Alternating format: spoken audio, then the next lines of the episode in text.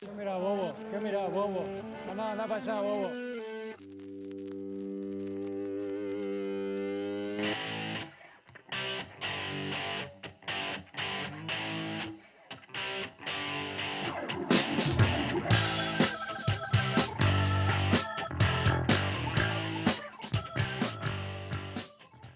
Bienvenidos a ¿Qué miras Bobo? Un podcast sin formato pero con estilo.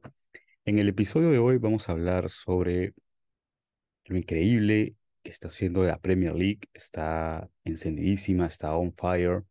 Una Premier que pintaba rojiblanco hasta hace un par de fechas y ahora se está tiñendo de color celeste luego de la victoria del día de hoy del Manchester City por 4 a 1 sobre un Arsenal que no supo mantener la regularidad, que no supo mantener eh, la misma línea en la cual venía luego de unos empates consecutivos, cayó ante el rival directo, que es el City, que demuestra que tiene todo lo necesario para poder llevarse la liga, llevarse la Champions y llevarse la FA Cup, igualando el récord que tiene el Manchester United, que lo hizo en 1999 con Sir Alex Ferguson, en un año en el cual los Diablos Rojos consiguieron este triplete histórico que hasta ahora nadie ha podido repetir y posiblemente los Cities en los Sky Blue esta temporada lo puedan hacer. Pero hay dos hombres que creo que llevan sobre la espalda, llevan el, el peso para poder lograr esta hazaña histórica que es Erling Braut Haaland y la persona con la cual se entiende muy bien dentro del campo que es Kevin De Bruyne. Ambos han conseguido compenetrarse de tal manera que demuestran en el campo un entendimiento casi perfecto. Casi, casi perfecto. En el primer gol que lo hace el City tras una jugada nuevamente muy parecida, casi diría yo un calco de lo que fue el gol contra el, Bayern Múnich allá en, Alemania, que es una pelota eh, rechazada, no sé si es un rechazo o, buscan que jalan la pelea arriba, pero son pelotas que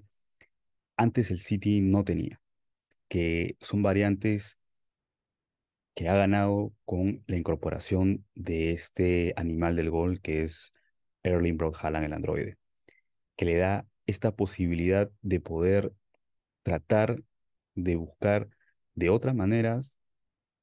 conseguir el gol, de tratar de buscar la opción de abrir el marcador sin necesidad de tanto toque previo, sin necesidad de tener una posesión larguísima, ¿no? Un saque de rechazo desde el área. Erling la baja magistralmente, un, control eh, bastante eh, limpio, un, control que, que pocas veces eh, se ve de un delantero de estas características.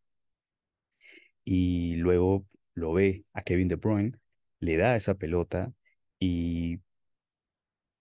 logra este golazo desde fuera del área. Luego de ahí vino el gol de Stones, eh, nuevamente el gol de, Kevin De Bruyne, con otra asistencia de Haaland, y parecía que el partido iba a cerrarse sin una anotación del, del androide, que a pesar de, de no anotar, había hecho un tremendo partido, un, un gran encuentro, demostrando que no solo es ese 9 que está metido en el área como cuña esperando una pelota de centro o algún pase entre líneas o algún rebote que le quede esperando para, para poder eh, meterla dentro del arco, no.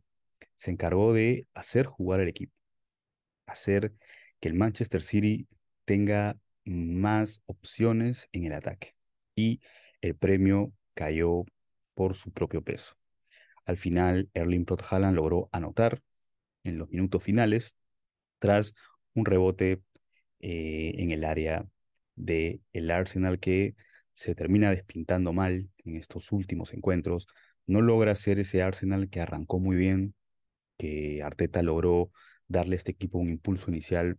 bastante, eh, bastante bueno, un, inicio en el cual eh, todo hacía parecer que este Arsenal podía ser campeón luego de, prácticamente 18 años, pero después de, de algunos encuentros se cayó. Se cayó y trató Arteta de explicar y dar algunas razones de por qué este Arsenal podría venirse abajo. No sé si poniendo el parche de alguna manera o tratando de, de quitarle cierto peso al equipo. Pero la juventud del equipo Gunner es una de las, eh, una de las debilidades, por decirlo así, de la falta de manejo en este tipo de eh, torneos y en este tipo de etapas, sobre todo cuando ya estás cerca de una definición y el equipo que te viene pisando los talones es ampliamente superior en el aspecto del juego y si tú le regalas un cachito, lo va a aprovechar, le va a sacar, a sacar, a sacar jugo. Y eso es lo que ha hecho el City. El City ha aprovechado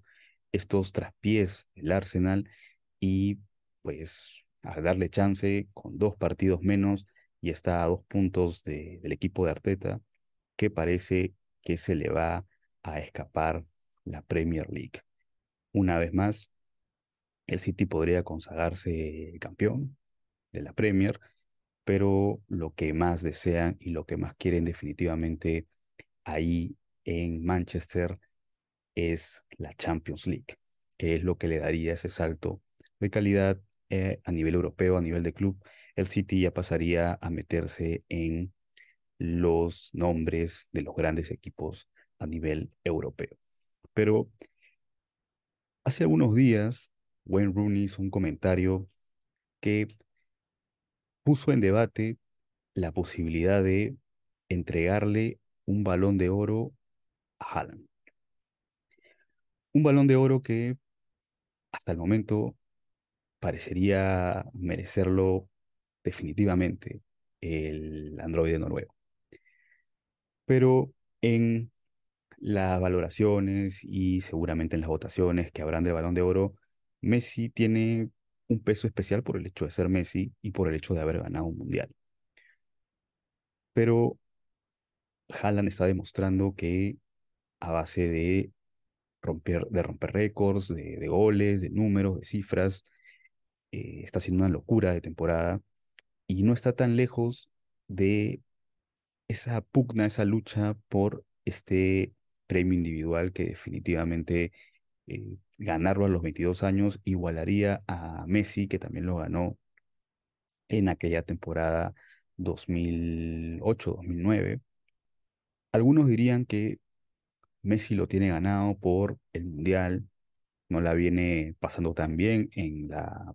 en la Ligue 1, en, la Liga de Francia, eh, con la hinchada del París tiene un cierto distanciamiento, está un tanto fría la relación con la hinchada en el París, por eso suena mucho el tema de, la salida de Messi al, Barcelona, que podría darse porque ha estado ya ahí eh, de visita estos días libres que le dieron en, en París y, se escuchan muchos rumores, ¿no? Eh,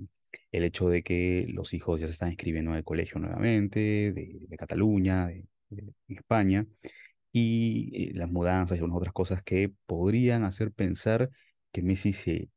iría nuevamente o regresaría al equipo blaugrana. Pero, ¿por qué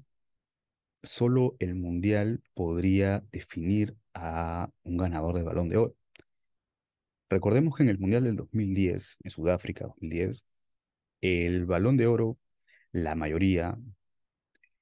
de los críticos, los especialistas, eh, coincidieron en que se lo debió llevar, si el peso del Mundial es el que marca la diferencia y el que eh, pone un poco eh, la mira del jugador como favorito dentro de, de este galardón. En 2010 se lo debió haber llevado Andrés Iniesta que fue el jugador que hizo la diferencia en el Mundial, por más de que no tuvo una gran temporada eh, con el Barcelona y eh, España en general en la liga, pero en el Mundial fue el que hizo el gol en la final y fue un jugador determinante dentro del equipo español de la Furia Roja para poder llevarse su primera estrella en una Copa del Mundo. Entonces ya tenemos antecedentes de que no necesariamente una Copa del Mundo puede definir a un balón de oro, pero sabemos que Messi es Messi. Y siempre en las votaciones y en este tipo de elecciones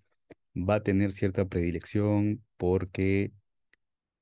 eh, el hecho de, de, de, de todo lo que ha conseguido, de todo lo que ha ganado y cómo lo ha ganado, y, y, la historia que, que lo avala, los títulos, todo, genera cierta presión para tener que votar por él. Pero si bien Messi tiene esto a favor, Haaland tiene a favor que su primera temporada en la Premier League la está rompiendo, la está descosiendo, está haciendo una gran temporada, marca una gran cantidad de goles, está rompiendo récord tras récord tras récord. La, la cereza en el pastel o lo que podría inclinar la balanza para que Erling Haaland se lleve este balón de oro podría ser el hecho de vencer al Real Madrid en una semifinal, siendo un jugador determinante, y en esa final de Champions consagrarse campeón y darle por primera vez en la historia al Manchester City una orejona, lo cual lo pondría prácticamente, si, es que se quiere decir de esta manera, a nivel de Messi, para tratar de competirle y robarle el balón de oro que ya muchos dan por sentado que se lo va a llevar el astro argentino. Esto tiene que revalidar Erling Haaland, si bien el cyborg, el androide, parece que no tiene techo, que no tiene, que no hay forma de frenarlo, que no hay forma de tenerlo en, en esta eh, estampida de, de, romper récords, de, de conseguir eh, números inigualables, al menos en la Premier yo creo que va, va a sobrepasar los 34 goles que tenían Cole y Shearer como goleadores de, de este torneo, con mayor cantidad de partidos inclusive. Y en la Champions también va con números eh, re- realmente que alguien no se los podría haber imaginado antes, con tan solo 22 años, ya lo dije, primera, primera temporada en la Premier League, que es el torneo más complicado de las grandes ligas europeas, y ha encajado muy bien. Ha encajado muy bien dentro del esquema de Pep, que se rehusaba mucho a, a tener un, un 9 como Erling, pero es que Erling ha demostrado que tiene otras cosas, y en el partido de hoy contra el Arsenal demostró que, tiene, eh, que no solo es ese 9 que te, que te espera las, las pelotas dentro del área, sino que eh, tiene otros recursos para poder definir. Ha- Hay jugadas puntuales en las cuales demuestra que, que tiene calidad, que no es un tronco como muchos dicen, y que no solamente se trata del hecho de haber nacido con un don para anotar goles, porque hay, hay hay que tener ese, eh, eh, ese peso eh, dentro del área para poder ser un goleador, pero también se trata de saber buscárselas, saber ideárselas para anotar los goles. Y Haaland no claudica en eso. En el partido contra el Bayern Múnich erra un penal, cosa que parecía impensado, y se repone rápidamente para poder anotar nuevamente y mantener viva la opción de eh, poder romper los récords goleadores en la Champions League. Así que si la discusión que puso Rooney sobre la mesa es que actualmente mm, a Messi nadie le puede quitar el título de mejor jugador del mundo, pero este chico creo que ya se está sentando en la mesa, o al menos está jalando su silla, acercándose para poder sentarse en la mesa de Cristiano Ronaldo y de Messi, que hasta ahora el único que se estaba acercando era Mbappé, ha venido con un pequeño bajón luego de perder eh, la final de la, Copa del Mundo. Eh, parece que esto le, chocó un poco al, francés y con algunas cosas, algunos eh, problemas internos con, con el Paris Saint-Germain, que algunos dicen que es el, el Kylian Saint-Germain. Pero tiene que mantenerse a ese nivel y la única forma de que Kylian Mbappé sea ese jugador que pueda competir a la par con Erling Haaland por los premios individuales de aquí en más es dando el salto a una liga importante como la Premier, como la liga, porque la Liga no es, no es una liga que le pueda ayudar para eh, consagrarse como el mejor jugador del mundo, sino pregúntenselo a Neymar que cometió el error de salir del Barcelona por querer salir de la sombra de Messi, se fue al, al Paris Saint Germain para tratar de, de ganarse él su propio nombre, ganar sus propios premios individuales y al final terminó irónicamente nuevamente con Messi en el equipo y sin haber ganado un solo balón de oro, una sola Copa del Mundo. No le fue absolutamente para nada bien. Las decisiones que tomas tienen que ser bien pensadas y Kylian todavía tiene opción de retomar el camino. Pero volviendo a lo de, a lo de Haaland, creo que esta vez el Pep acertó muy bien, acertó bastante bien. Es la primera vez que veo a, Pep, a Pep Guardiola repitiendo equipos constantemente. Antes era mucho derrotar, pero se ha dado cuenta que darle estos minutos, este bagaje al equipo, le va a servir mucho para los encuentros finales, los encuentros definitorios. El equipo tiene que llegar bien rodado, tiene que llegar con estas, eh, con estas sensaciones importantes con las que está llegando actualmente, porque te das cuenta que eh, cuanto más partidos tiene y, cuanto más encuentros tiene, más minutos tienen los, los jugadores, se sienten más confiados. Y lo que han conseguido tanto Haaland como Kevin De Bruyne en entendimiento, porque se nota tanto fuera de la cancha como, dentro de ella, cuando, cuando hace el gol Erling Haaland, el, el 4 a 1, eh, el mismo Kevin De Bruyne lo, lo celebra desde afuera. Eh, entonces, el belga y el noruego han encajado muy bien y, se nota, se nota porque se buscan mucho dentro del campo y saben los movimientos el uno del otro, el, pase que tiene que hacer Kevin, cuando jala la marca jalan para él poder abrirse y poder tener más opción de, disparo y, los pases que eh, siempre se buscan entre ellos, así que creo que esta combinación puede ser la combinación diferencial para hacer que este sea el año del Manchester City el año de Pep, nuevamente, para poder ganar otra orejona, que es lo que, lo que tanto desea y por lo que tanto ha invertido el, el, equipo del, del City durante todos estos años, buscando ese trofeo internacional que le dé el salto para estar entre los grandes de Europa. Así que ya está muy cerca, está muy cerca de conseguirlo muy cerca de una hazaña histórica, pasar a la historia no solamente con, con récord de goles, con récord de asistencias, sino también con récord de títulos de un equipo inglés que hace muchísimos años que no logran un triplete desde aquel más Manchester United del Sir Alex Ferguson, que lo logró en el año de 1999. La discusión de balón de oro seguirá, Seguramente que sí. Hay que esperar a ver qué pasa en las semifinales de Champions, a ver si Haaland realmente tiene el nivel para poder eh, revalidar lo que está haciendo hasta ahora, porque en los partidos importantes y en los partidos grandes, y este partido contra el Madrid va a ser el partido determinante para ver si realmente Haaland merece o no un balón de oro. Contra el Madrid, anotándole, haciendo un partido como el que hizo hoy contra el Arsenal, definitivamente creo que tiene todas las armas para poder siquiera pelearle, pelearle la opción de el balón de oro a Lionel Messi, que todos lo dan como favorito por el hecho de haber ganado la Copa del Mundo.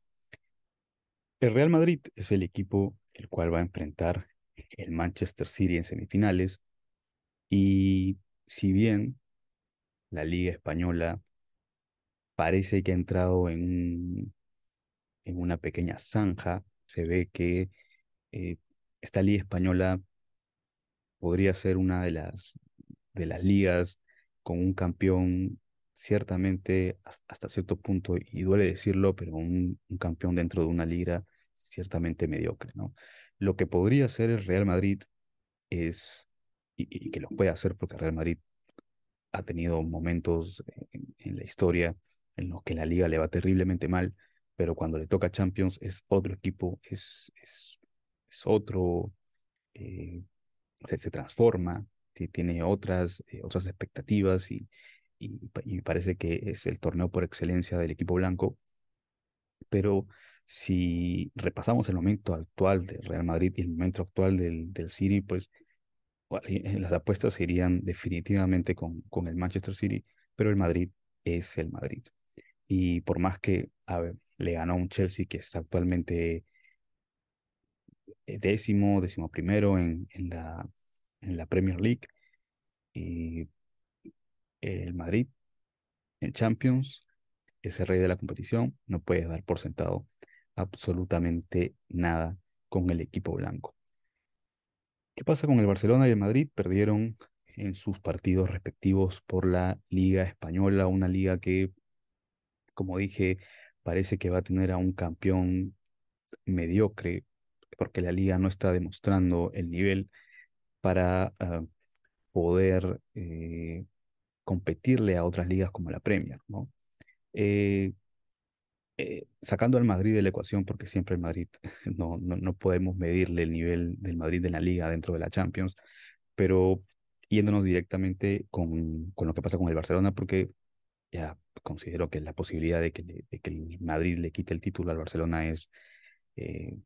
es imposible, es prácticamente imposible. Es puntero a 11 puntos, por más que ambos perdieron. El Barcelona no viene jugando al todo bien. En algún tramo del,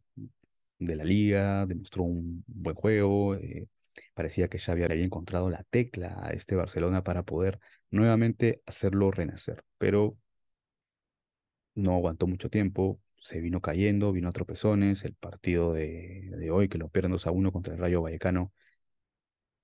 es definitivamente la muestra de que este Barcelona todavía está verde. Todavía está verde y para competiciones europeas, me refiero, porque dentro de la liga parece alcanzarle el nivel que tiene, porque al igual que el Barcelona, el Real Madrid también ha seguido muchos puntos, han regalado mucho espacio a ambos equipos y, y uno podría decir, oye, el Barcelona a este nivel, perdiendo con el Manchester United en, en la UEFA Europa League, siendo eliminado de la Champions otra vez, eh, perdiendo con el, con el Rayo Vallecano, perdiendo el clásico,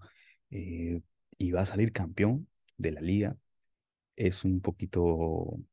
eh, difícil de, creer e imaginar, pero es lo que está pasando. Eh, este Barcelona está todavía muy lejos, muy lejos de la mejor versión del equipo blaugrana, que en algún momento supo ser uno de los mejores equipos de Europa y practicar uno de los mejores y practicar el, mejor fútbol, uno de los mejores, una de las mejores formas de, juego dentro de Europa, ¿no? Justo estoy con la camiseta del Barcelona del, del 2011, que fue la, la mejor versión de el Barcelona en toda la historia. Aquel equipo que humilló al Manchester United en una final, con un partido ciertamente redondo. El mismo Sir Alex Ferguson dijo nunca haberse sentido haberse sentido superado de esa manera por algún equipo, ese Barcelona que fue, fue la, la cúspide de, de la, del juego, del, famoso tiki-taka, esta filosofía que, que llevó a los culés eh, a lo más alto. Y actualmente, si bien tienen chispazos, tienen por momentos algunas cosas que demuestran que, que tienen eh, resquicio de aquel equipo del de, de, aquellos años, donde eran pues, el, mejor equipo del mundo, todavía no están a nivel europeo y le va a costar muchísimo. Y por eso no quería mencionar al Madrid, porque el Madrid es, es, es un caso atípico, es, es, un caso de estudio, yo diría, para poder eh, evaluar cómo un equipo puede eh, competir con los mejores de Europa sin ser el mejor dentro de su liga. Volviendo al, Barcelona, considero que Xavi tiene muchas cosas por trabajar, dejarse ya de excusas, del campo, del sol, de va, tonterías, tonterías van, tonterías vienen. Tiene que comenzar a enfocarse en lo que, en lo que es el juego. El posible regreso de Messi se dará, no se dará. Igual no considero que el, el 10 argentino pueda cambiarle la cara a, a este Barcelona que necesita ser más intenso, ser un equipo que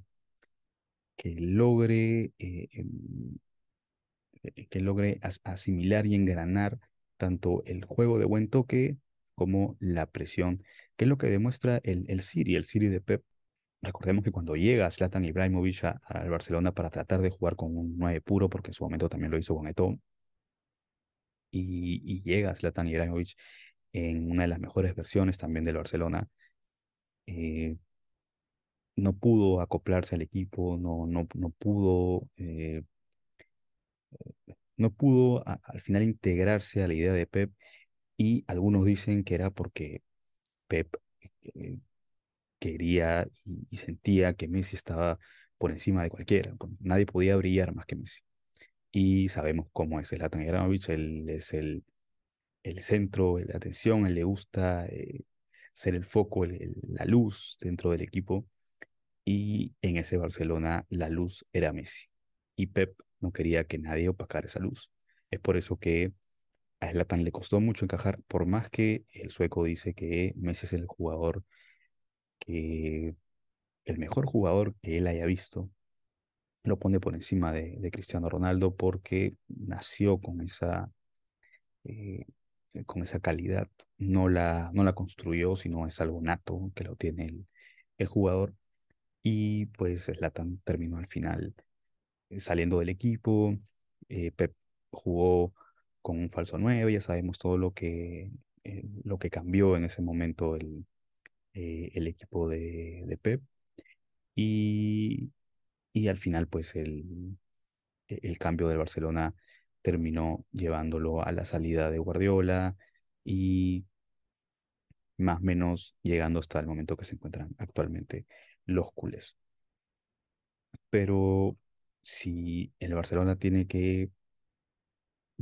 cambiar cosas, contrataciones nuevas, considero que Messi no debería ser la prioridad dentro de esas contrataciones y deberían pensar en otros jugadores y reforzar otras áreas, ya que eh, Lewandowski no viene